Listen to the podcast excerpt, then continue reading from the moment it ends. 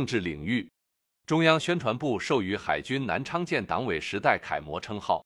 外交部发言人七日就反制美国向中国台湾地区出售武器、制裁中国实体答记者问时表示，中方决定对五家美国军工企业实施制裁。经济领域，国家外汇管理局七日发布数据显示，截至二零二三年十二月末，我国外汇储备规模为三万两千三百八十亿美元。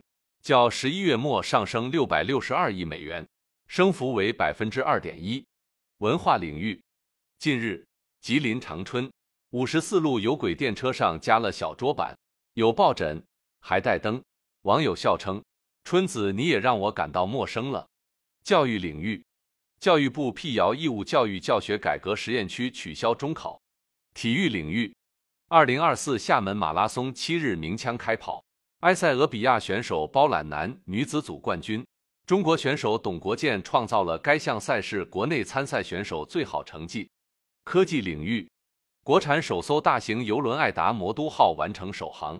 北京时间一月六日，中国第四十次南极考察队在阿蒙森海成功布放深水生态前标，这也是中国首次在极地布放生态前标。民生领域。山西部署追回违规领取社会保险待遇。广东东莞近日印发实施关于春节前后暖工稳产促消费的若干措施，从稳工稳岗促就业、稳产促增抢先机、丰富供给促消费三大方面使用政策工具包。国际方面，美国联邦航空管理局六日下令暂时停飞由美国航空公司运营或在美国境内运营的波音七三七 MAX 九型客机。已对该机型进行安全检查。这项紧急适航指令将影响约一百七十一架飞机。日本媒体六日援引研究人员的话报道，日本石川县能登半岛地震导致沿海部分海底抬升变成陆地。